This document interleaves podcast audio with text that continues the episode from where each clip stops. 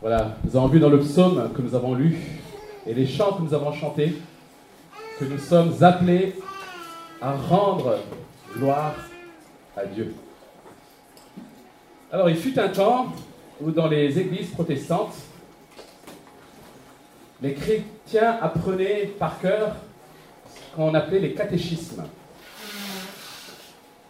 Et parmi les plus connus de ces catéchismes, donc c'est un ensemble de leçons, de questions et de réponses, il y a ce qu'on appelle le catéchisme de Westminster, entre autres, dont la première question est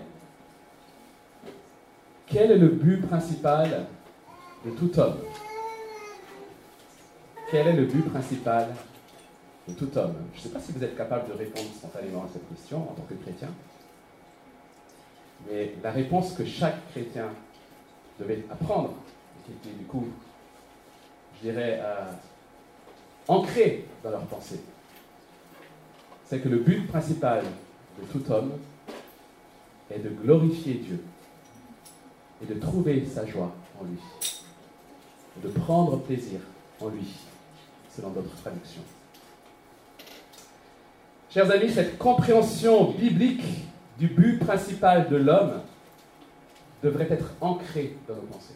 Le but principal de notre vie, c'est de glorifier Dieu et de prendre notre plaisir en lui, de trouver notre joie en lui. Mais qu'est-ce que veut dire glorifier Dieu? C'est des choses qu'on dit, prendre gloire à Dieu. Ça fait partie de notre jargon, je dirais chrétien, mais qu'est-ce que cela signifie? Pour faire simple, on peut dire que glorifier Dieu, c'est manifester, autant que nous en sommes capables, Dieu tel qu'il est, dans sa perfection, dans la perfection de ses attributs, dans l'excellence de sa morale, dans la grandeur de ses œuvres. C'est le reconnaître, c'est le manifester et c'est le dire.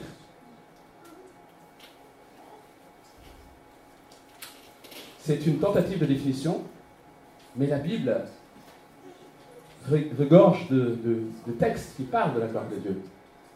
Et pour nous conduire justement dans cette réflexion, après avoir lu le psaume 29, je vous propose maintenant de lire un autre psaume que nous allons étudier plus en profondeur, c'est le psaume 115. Mais avant cela, j'aimerais simplement encore prier. Si vous voulez bien vous incliner dans la prière avec moi.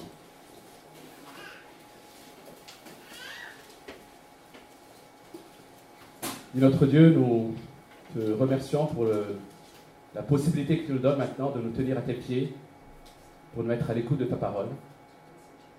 Nous voulons le faire parce que nous croyons, Seigneur, qu'elle est vérité, qu'elle est vivante. Nous voulons aussi le faire, Seigneur, parce qu'elle produit la vie en nous. Elle nous encourage. Et nous voulons aussi, Seigneur, nous laisser interpeller par elle. Nous voulons, Seigneur, euh, te prier ce matin d'ouvrir notre intelligence, nos pensées, nos cœurs, de nous remplir de ton esprit, pour que nous puissions comprendre cette parole, pour que nous puissions la vivre, pour que nous puissions nous réjouir en toi et te glorifier en retour. Nous te remettons aussi, Seigneur, euh, les enfants qui sont avec euh, Vincent, te prions de le bénir, afin, Seigneur, que ces enfants aussi puissent être encouragés ce matin et puissent être dans la joie de se retrouver dans ta présence. Amen. Psaume 115.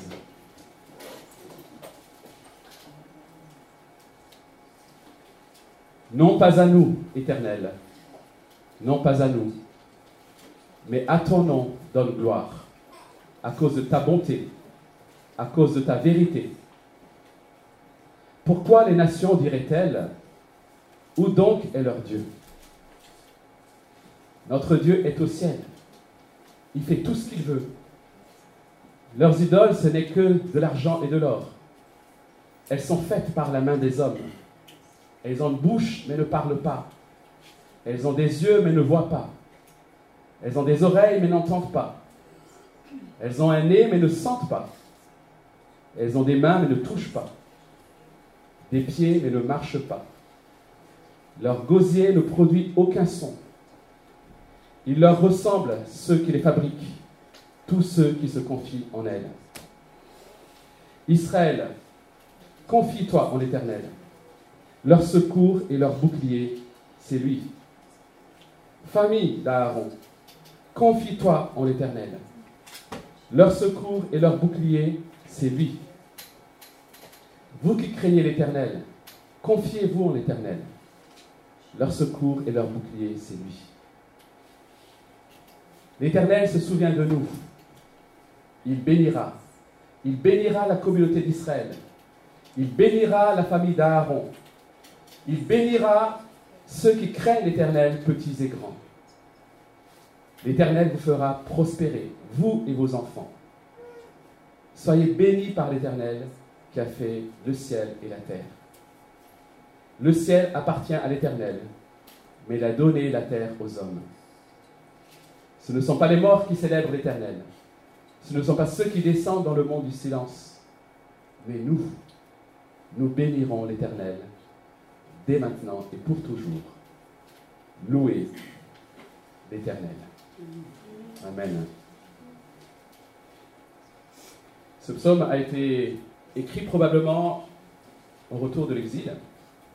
Donc, euh, le peuple d'Israël a été amené à l'exil, Dieu les a punis, et Dieu, dans sa grâce, les a ramenés au pays, et leur a demandé de reconstruire la ville et le temple.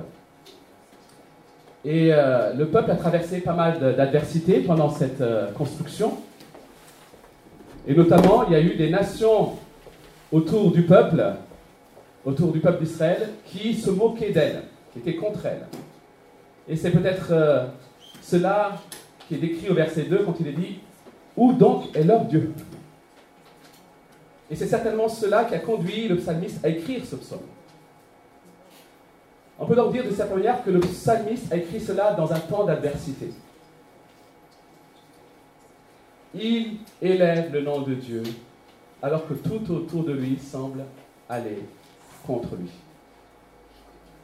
Glorifier Dieu dans une salle confortable, assis sur des chaises confortables, c'est facile. En tout cas, c'est facile de le dire. Mais quand les choses semblent aller mal, c'est là, dans notre attitude, que Dieu va être le plus glorifié. Je vous propose de voir dans ce texte quelques aspects pratiques concernant cette gloire justement que nous voulons rendre à Dieu. Et la première chose que nous voyons dans les versets 1 à 3, c'est que seul Dieu doit être glorifié. Seul Dieu doit être glorifié. Et je vous propose de retenir cette première leçon. Et nous le voyons de différentes manières ici. Seul Dieu doit être glorifié signifie veiller à ne pas prendre la gloire de Dieu pour soi. Ne pas prendre la gloire de Dieu pour soi. Pour soi. L'auteur insiste ici deux fois. Non pas à nous. Non pas à moi. Non pas à nous, Seigneur.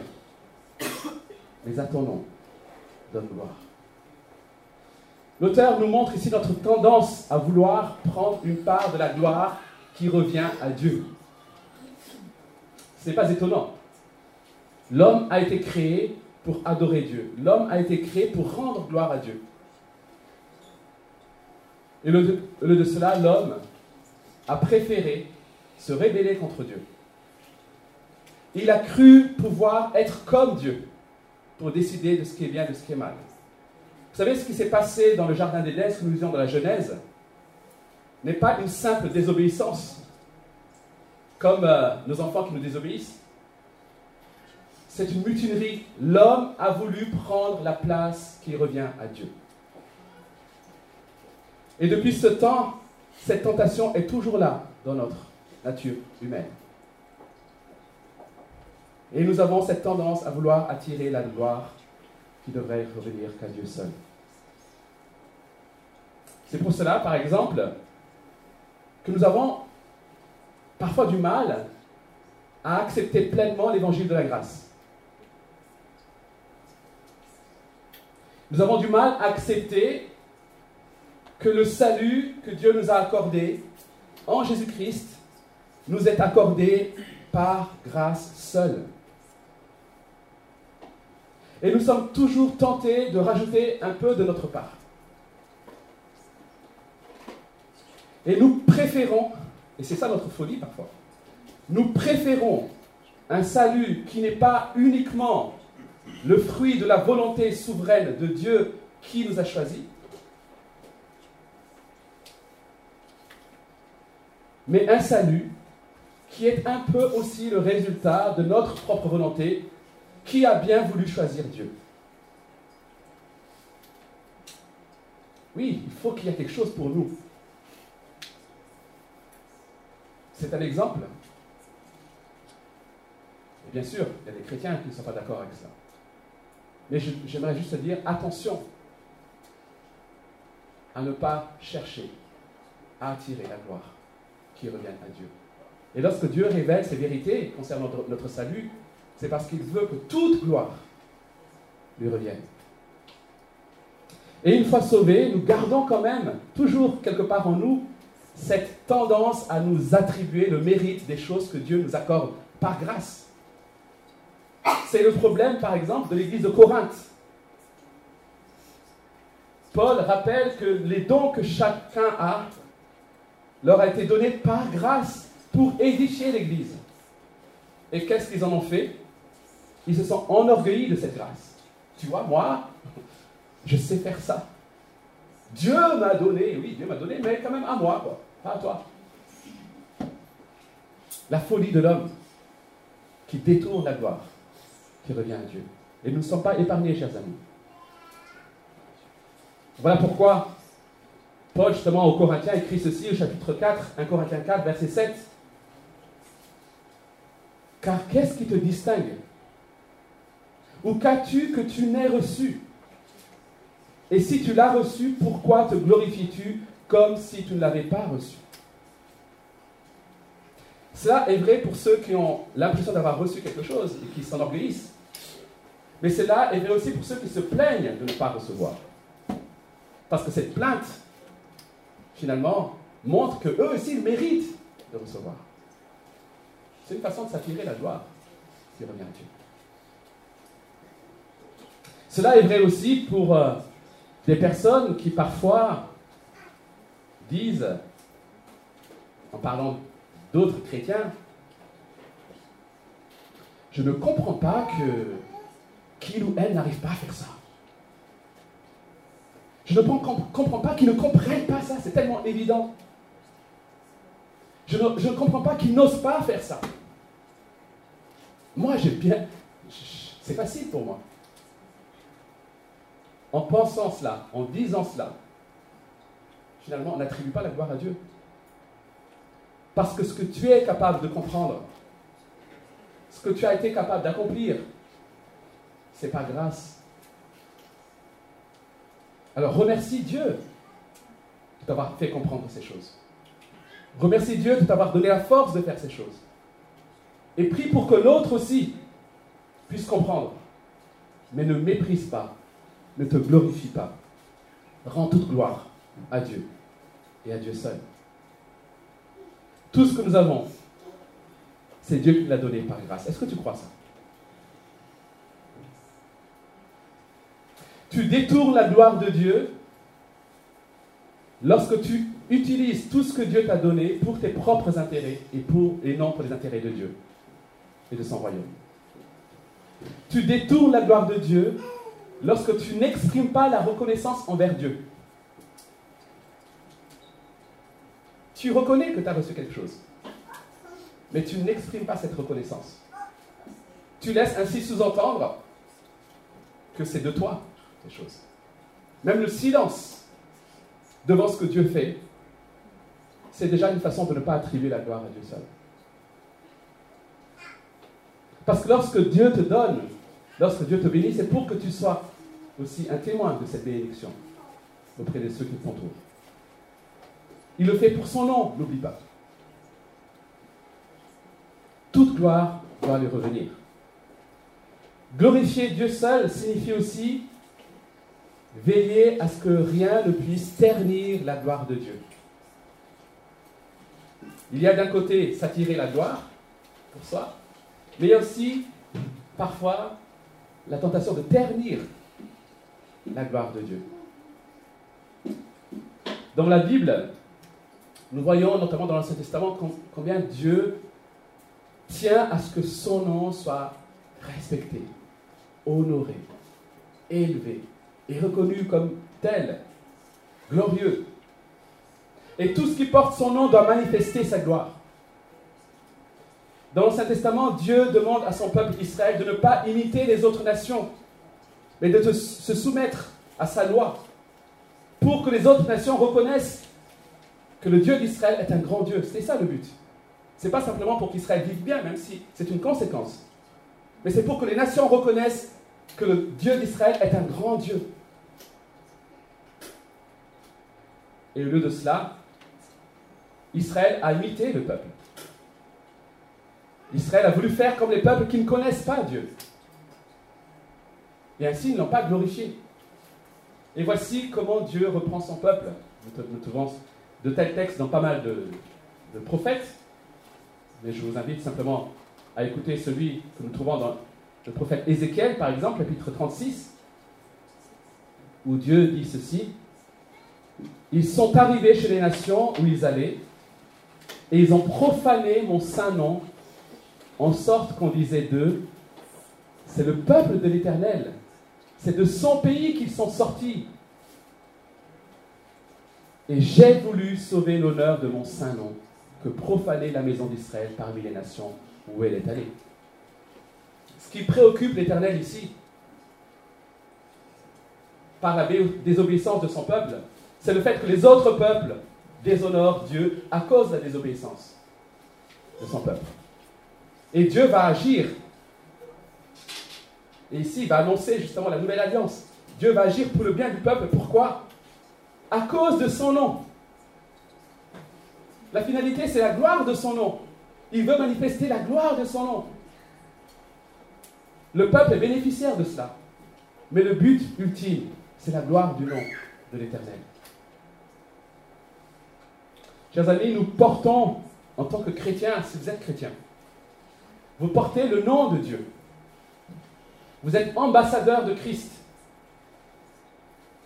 Veillons à ne rien faire qui fasse dire ou croire aux incroyants que notre Dieu est un petit Dieu. Que notre Dieu ne vaut pas la peine qu'on croit en lui. Nous ne rendons pas témoignage pour que les gens autour de nous disent de nous quel grand homme. Nous rendons témoignage pour que les gens disent à notre Dieu quel grand Dieu pour que cet homme se soumette ainsi à lui, pour que cet homme l'adore autant, pour que cet homme le craigne autant, c'est que ça doit être un grand Dieu. C'est ce que nous souhaitons, bien sûr, qui est suffisant pour ça. Mais c'est notre désir, c'est notre préoccupation. Chercher le règne de Dieu, chercher à ce que le règne de Dieu soit reconnu autour de nous, dans notre Église, à Rennes, en France et dans le monde. Que votre lumière, dit Christ dans Matthieu 5, verset 16, que votre lumière luise ainsi devant les hommes, afin qu'ils voient vos bonnes œuvres et qu'ils glorifient votre Père qui est dans les cieux. Seul Dieu doit être glorifié, signifie aussi qu'il doit être glorifié pour ce qu'il est. Et ici, le psalmiste nous propose deux de ses attributs, ou trois plutôt. Il dit, à ton nom donne gloire, à cause de ta bonté et ta vérité. Le mot bonté ici est une, une autre forme finalement du mot grâce quand on a parlé. Dieu est bon, Dieu est profondément bon. Notre Dieu est un Dieu de grâce. Et Dieu, et Paul écrit dans sa lettre aux Éphésiens que Dieu nous a choisis justement pour célébrer la gloire de cette grâce. Au travers de son Église, Dieu montre qu'il est un Dieu de grâce. Dans les siècles à venir, dans l'éternité, on louera Dieu, on le glorifiera à cause de l'Église comme étant un Dieu de grâce. Et le mot vérité, dans ma version, second 21, signifie que ce que Dieu dit et ce que Dieu fait est toujours conforme à ce qu'il est. C'est dans ce sens-là. Voilà pourquoi aussi ce mot est traduit dans d'autres versions, peut-être la vôtre, par fidélité. Fidélité, pas dans le sens simplement qu'il tient parole, même s'il y a de ça aussi, mais c'est dans le sens que ce qu'il fait est conforme exactement à ce qu'il est, dans sa nature. Ce qu'il dit est vrai, ce qu'il est, c'est la vérité, et ce qu'il dit est vrai, ce qu'il fait est vrai. Et tout ce que Dieu fait pour nous manifeste cette bonté et cette vérité et cette fidélité. Et voilà pourquoi dans de nombreux psaumes, nous sommes invités à louer Dieu et à considérer sa bonté et sa fidélité, ou sa bonté et sa vérité. Nous trouvons ça de nombreuses fois. C'est une paire, un, père, une paire, une paire, pardon, euh, qui marchent ensemble souvent. La bonté de Dieu et sa fidélité. Dieu est fidèle dans sa bonté. Dieu est fidèle dans sa grâce.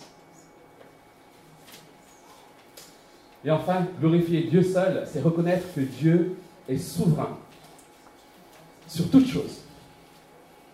Notre Dieu est au ciel, dit le psalmiste. Il fait tout ce qu'il veut. Ça, c'est l'une des choses qui est la plus difficile à comprendre pour nous. Parce que ça va à l'encontre de notre nature humaine.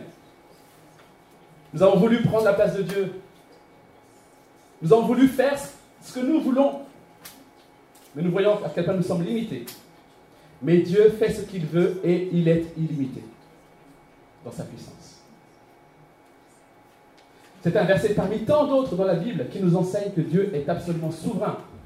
Un autre exemple, Psaume 103, verset 9, L'Éternel a établi son trône dans les cieux et son règne domine sur toutes choses. Et quand Dieu se révèle lui-même dans Ésaïe 46, où il rappelle à son peuple qui il est, au verset 9, Ésaïe 46, verset 9, car je suis Dieu, et il n'y a point d'autre. Je suis Dieu, et nul n'est semblable à moi. J'annonce dès le commencement ce qui doit arriver, et longtemps d'avance ce qui n'est pas encore accompli. Je dis, mes arrêts subsisteront, et j'exécuterai toute ma volonté. J'exécuterai toute ma volonté. Rien ne peut arrêter ma volonté. Rien ne peut contrarier ma volonté. Et je pourrais ainsi citer plein d'autres passages. Et quand le psalmiste dit que Dieu fait tout ce qu'il veut, cela ne veut pas dire que Dieu serait un Dieu capricieux. Un Dieu qui s'ennuie et qui, comme euh, parfois nos enfants ou nous-mêmes, qu'est-ce que je peux bien faire aujourd'hui? Il fait ce qu'il veut. Et ce qu'il fait et ce qu'il veut est conforme à sa nature, parce qu'il est bon et fidèle. Donc, la souveraineté de Dieu devrait nous consoler, nous rassurer, plutôt que de nous troubler, même si on ne comprend pas tout. Dieu est souverain, il fait ce qu'il veut, et ce qu'il décide s'accomplit. Or, il est bon et fidèle dans sa grâce envers nous. Voilà pourquoi le psalmiste, dans l'adversité, peut dire Dieu fait ce qu'il veut. Même si je ne comprends pas pourquoi il y a autant d'adversaires autour de moi, Dieu fait ce qu'il veut. Et je le loue, je le glorifie pour sa bonté et sa fidélité. Dieu n'est même pas dépassé par le mal. Alors, soyons clairs, il n'en est pas l'auteur. Mais le mal ne peut pas arrêter son plan. Je dirais même, la Bible nous fait même comprendre que le mal parfois sert son plan. Et là encore, ça nous dépasse. Ça nous dépasse. Ça ne veut pas dire que c'était pas mal. Ce n'est pas parce que le mal sert le plan de Dieu que c'était pas mal. Et là, c'est quelque chose nous, qu'on ne comprend pas. Mais la Bible, encore, nous en donne plein d'exemples. Il reste pleinement souverain et son plan s'accomplit afin que lui seul soit glorifié. Première leçon donc, Dieu seul doit être glorifié. Deuxième leçon de ce psaume, nous le trouvons dans les versets 4 à 8. Glorifier Dieu, c'est fuir l'idolâtrie.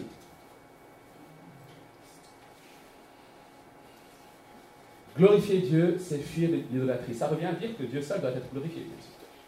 Mais ici, le psalmiste l'illustre de façon plus claire. Dans cette partie, verset 4 à 8, le psalmiste se lance dans une attaque, je dirais, un peu satirique contre l'idolâtrie. À chaque fois que dans les psaumes ou dans les, dans les prophètes, l'auteur parle des idoles, c'est toujours avec un, un côté satirique, pour montrer à quel point c'est ridicule. Et il mentionne ici, je dirais, le nec plus ultra des idoles. Vous savez, le top du top, premium. Leurs idoles sont de l'argent et de l'or. Waouh, ça brille. Et ce n'est pas la petite idole euh, bon marché euh, achetée chez Lidl. Non, c'est le top des idoles. Et pourtant, il continue en disant que même les meilleures idoles sont en réalité juste des objets faits de main d'homme. C'est tellement évident. Mais cela montre à quel point la le péché a corrompu notre intelligence. Le métal, aussi précieux soit-il, ne donne pas la vie. Quelle absurdité alors de s'incliner devant elles et de les adorer. Elles ont une bouche mais ne parlent pas. Elles ont des yeux mais ne voient pas. Mais même les enfants sont capables de comprendre ça.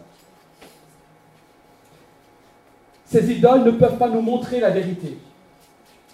Elles ne peuvent pas nous dire comment vivre. Elles ne peuvent pas nous expliquer ce qui est vrai, ce qui est faux. Elles ne peuvent pas parler d'elles-mêmes. Elles ne peuvent pas nous consoler lorsque nous sommes en peine. Elles entendent, elles ont des oreilles mais n'entendent pas, dit le. Elles ne peuvent pas entendre les prières de ceux qui se prosternent devant elles. Elles ne sentent même pas l'encens qui est allumé en leur honneur. Elles ne peuvent pas étendre leurs mains pour guérir. Elles dépendent de leurs adorateurs pour se déplacer. Elles ne peuvent articuler aucun mot. Une évidence. Bref, elles sont sans vie, sans valeur. Mais pire que ça, c'est là que c'est triste. Le psalmiste écrit Il leur ressemble ceux qui les fabriquent, tous ceux qui se confient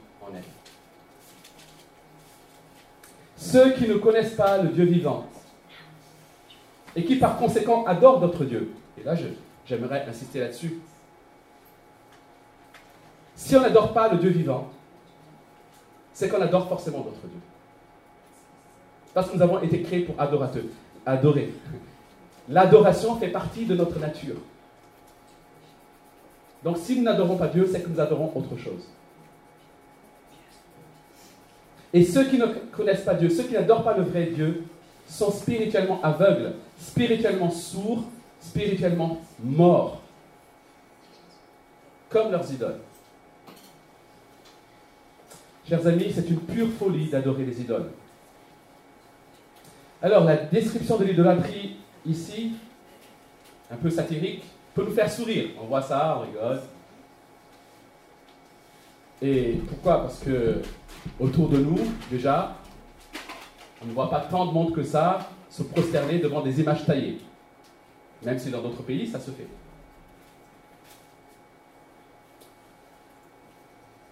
Mais l'idolâtrie, c'est le fait d'attribuer à une chose ou à une personne des vertus qui n'appartiennent qu'à Dieu.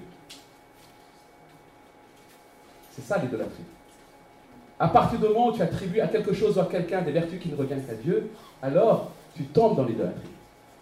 À partir du moment où tu penses que telle chose ou telle personne t'apportera réconfort, sécurité, amour, bonheur, alors que c'est Dieu qui promet et qui assure ces choses-là, alors tu as fait de cette chose ou de cette personne une idole.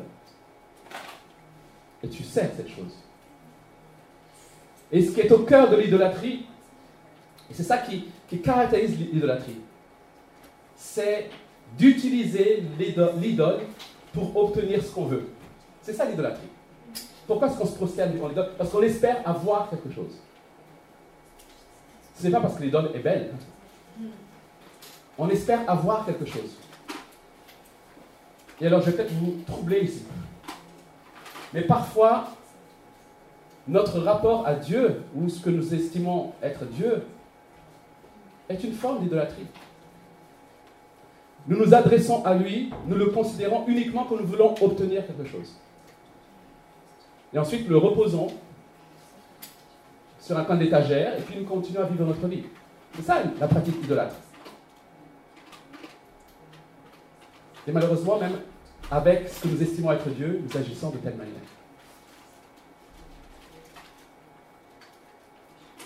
Et cela ne glorifie pas Dieu. Dieu veut qu'on le craigne, qu'on le serve, qu'on l'aime, qu'on le glorifie pour ce qu'il est pleinement. Parce qu'il est Dieu. Glorifier Dieu, donc, c'est le glorifier lui seul, c'est fuir l'idolâtrie. Glorifier Dieu, c'est lui faire confiance en tant que secours et bouclier et source de toute bénédiction, versets 9 à 15. Versets 9 à 11, ici nous comprenons que ce psaume est certainement un chant. Un chant qui était chanté en qu'on appelle en assemblée plénière. Il y avait d'un côté certainement les prêtres, ceux qui officiaient au temple, la maison d'Aaron, la famille d'Aaron, et en face, on peut dire, le peuple. Et il y a comme ça un va-et-vient. La famille d'Aaron qui dit au peuple, peuple d'Israël, confie-toi en l'Éternel. Et le peuple d'Israël qui répond en s'adressant cette fois-ci au prêtre, famille d'Aaron, confie-toi en l'Éternel. C'est comme ça qu'il faut comprendre ces versets. C'est pas simplement l'effet de style ici. Et ensuite, tous ensemble, ils disent que tous ceux qui craignent l'Éternel se confient en lui. Ils se confient en lui en tant que secours et bouclier. On se réfugie vers les idoles parce qu'on croit que ces idoles vont être notre secours et notre soutien et notre bouclier. Mais Dieu est le véritable secours et le véritable bouclier. Chers amis chers amis, ce n'est pas ton statut de chrétien. Ce n'est pas la responsabilité que tu peux avoir dans l'Église. Et je dirais même que ce n'est pas ta ferveur. Ce n'est pas ta discipline chrétienne qui feront que tu seras gardé et en sécurité ou heureux.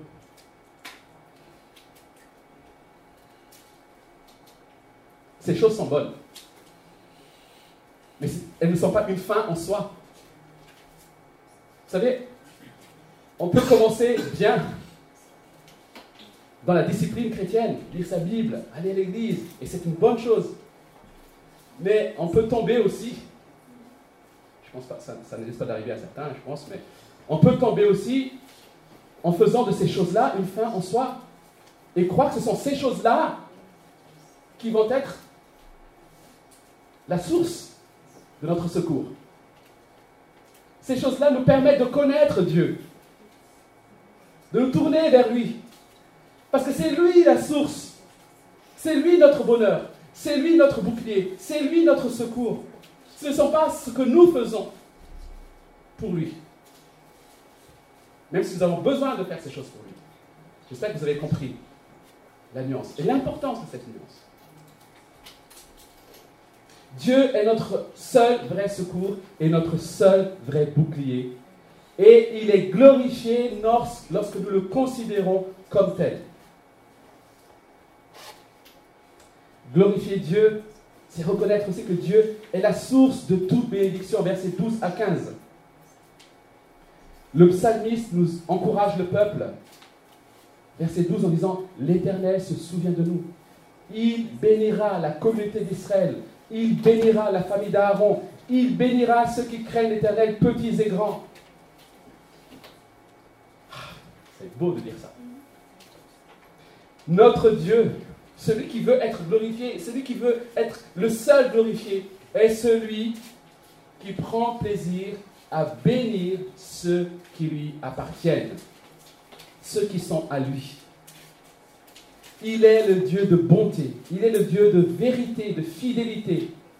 Il est le Dieu souverain qui veut nous bénir. pourquoi tu vas vers les idoles? Pourquoi tu cherches ton secours et ton bouclier ailleurs alors que tu as un Dieu qui est capable et qui veut te bénir? Que vous soyez petits ou grands, dit le texte. Que vous serviez à une place d'honneur ou que vous serviez en coulisses. Dieu ne fait pas de favoritisme. Il veut bénir tous ceux qui lui appartiennent. L'Éternel, verset 14, vous fera prospérer, vous et vos enfants. Soyez bénis par l'Éternel qui a fait le ciel et la terre. C'est celui-là, c'est l'Éternel qui a fait toutes les choses qui sont autour de vous. C'est Dieu puissant qui veut vous bénir. Est-ce que tu crois ça? Alors, pour cela, bien sûr, il faut déjà comprendre ce mot bénir qui revient cinq fois dans ce texte, dans ce passage du moins. Bénir veut, dire vouloir le bien, attirer le bien sûr. Dieu veut notre bien. Dieu agit pour notre bien. Dieu veut attirer le bien sur nous. C'est ça quand il dit que Dieu veut nous bénir. Ce bien est celui que Dieu décrète comme bien. Mais le problème, c'est que nous, souvenez-vous, il faut toujours revenir à, la, Genèse, nous avons voulu prendre la place de Dieu. Et nous avons, nous avons voulu nous décréter de ce qui était bien, de ce qui était mal. Voilà pourquoi, parfois, notre conception du bien vient se heurter à la conception du bien de Dieu. Et dans ces deux conceptions, il n'y a qu'une qui est juste. C'est celle de Dieu. Si tu veux savoir ce qui est bien, ce n'est pas une, définition abstraite. Ce qui est bien, c'est ce que Dieu fait. Ce qui est bien, c'est ce que Dieu dit. Point. Il n'y a rien d'autre. Tout ce que Dieu ne. Tout ce qui est en dehors de la volonté de Dieu n'est pas bien par définition, par nature, par essence. Et donc, quand il dit, il veut attirer, il veut nous bénir, il faut le croire et l'accepter. Même lorsque notre conception du bien ne correspond pas à sa conception du bien. Ça demande de la foi. Alors, est-ce que tu désires ces bénédictions dans ta vie? Est-ce que tu aspires à ça? Est-ce que tu pries pour que le Seigneur te bénisse, qu'il répande sa grâce sur toi et ta famille et ton Église?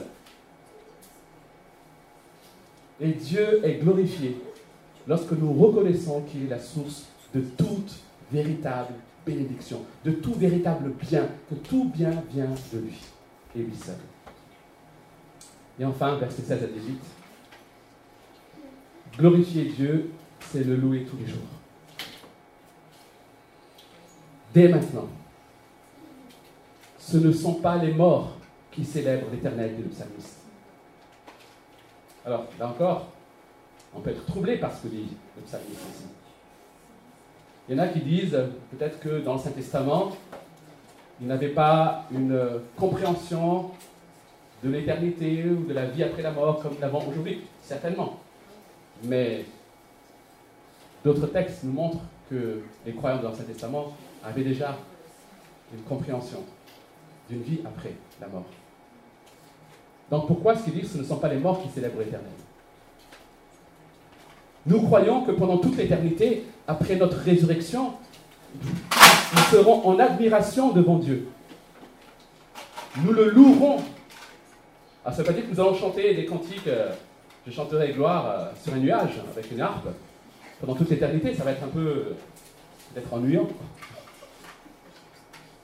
Ça veut dire que nous serons tout le temps en admiration. Nous prendrons tout le temps plaisir en lui. C'est ça en fait. Il est notre soleil, il sera notre soleil. Il demeurera au milieu de nous et nous le glorifierons dans le sens où nous serons en obéissance permanente, pleinement soumis à lui. Mais pourquoi alors le psalmiste dit que ce ne sont pas les morts qui célèbrent l'éternel?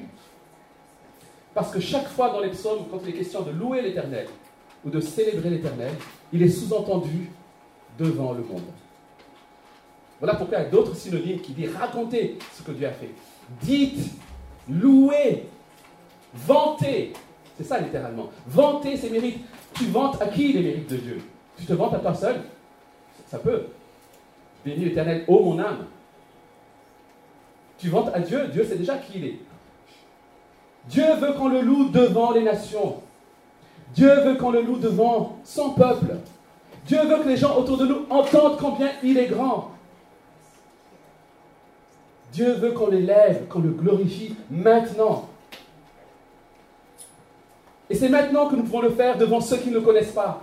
Quand nous serons partis d'ici, nous serons avec lui, mais nous ne pourrons plus le vanter devant ceux qui ne le connaissent pas. C'est maintenant que ça se passe, cher, cher ami. Ne perds pas ton temps. Rachète ton temps. Dieu te donne ce privilège de vanter ses mérites, de le glorifier au milieu de ceux qui ne le connaissent pas. Et de le glorifier dans ta vie, de montrer qui il est, d'encourager les autres à le connaître. Quel privilège immense, mais qui ne t'est accordé que maintenant, pendant cette vie-ci. Alors rentre dans ces œuvres que Dieu a préparées. Arrête de vivre pour toi. Vis pour la gloire de Dieu. Célèbre-le, loue-le, ouvre ta bouche, serre-le, soumets-toi à lui, pour que les autres autour de toi se soumettent aussi à lui. Ça doit être notre préoccupation quotidienne. Que ma famille se soumette à Dieu, que ma famille reconnaisse sa seigneurie, et que mes voisins reconnaissent sa seigneurie, et que tous célèbrent mon grand Dieu. Et c'est ainsi que Dieu va être glorifié. Quand nous le célébrons au milieu des hommes et des femmes qui nous entourent. Conclusion. Non pas à nous, le psalmiste. Non pas à nous, mais à ton nom. Donne gloire. Et vous savez, la bonne nouvelle, c'est que cette gloire que Dieu préserve jalousement, cette gloire que Dieu le Père, Dieu le Fils, Dieu le Saint-Esprit ont en commun, eh bien, la partage. Jean, chapitre 17, Jésus prie pour que ses disciples soient aussi glorifiés. Dieu, dans sa grâce, en Jésus-Christ, nous associe à cette gloire. Nous serons aussi glorifiés. Pas à cause de notre nom, mais à cause du nom de Jésus-Christ. En Jésus-Christ, nous serons glorifiés. Nous aurons un corps glorifié. Nous régnerons avec lui. Nous serons assis avec lui dans les lieux célestes. Et c'est déjà le cas aujourd'hui. Dieu nous glorifie. Dieu nous élève. Pas à cause de notre nom, mais à cause du plus grand des noms, Jésus-Christ, à qui nous devons aussi rendre toute gloire. Non pas à nous, Seigneur. Garde-moi de croire que c'est par moi, par mes propres forces, mais à ton nom. Au nom de Jésus-Christ, que je veux rendre toute gloire. Et je veux pouvoir m'écrier comme Jean-Baptiste, il faut qu'il croisse et que je diminue. Et je veux pouvoir m'écrier comme l'apôtre Paul dans Galates. J'ai été crucifié avec Christ. Et si je vis, ce n'est plus moi qui vis, c'est Christ qui vit en moi. Et je veux que Christ en moi soit glorifié. Habituellement, après les prédications, je vous invite à prendre quelques instants de silence pour réfléchir à ce qui a été dit et pour répondre à Dieu. Mais ce matin, j'aimerais vous inviter à le faire non en silence, mais à haute voix. J'ai dit tout à l'heure, Dieu prend plaisir à ce qu'on le glorifie au milieu des hommes et des femmes, à ce que les gens autour de nous entendent combien Dieu est grand et digne d'être adoré. Alors j'aimerais vous inviter à ne pas vous taire, à oser. vous savez, Dieu est glorifié aussi lorsque quelqu'un qu'on connaît timide ben, s'exprime parce qu'il veut honorer Dieu. Et ça nous encourage aussi. Alors, que plusieurs fassent monter vers le Seigneur des prières qui l'honorent, qui le glorifient, afin que toute gloire lui soit rendue. Passons quelques instants dans la prière.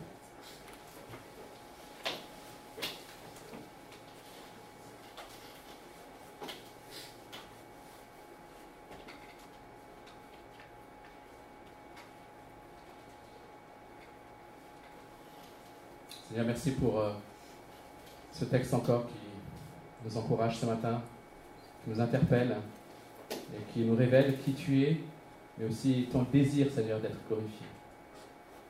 En faisant cela, Seigneur, tu n'es pas un, Dieu égoïste, un mégalomane, mais tu veux qu'on te glorifie pour que on reconnaisse que tu es la source de toute bénédiction, que tu es ce Dieu souverain, plein de bonté, de vérité, de fidélité.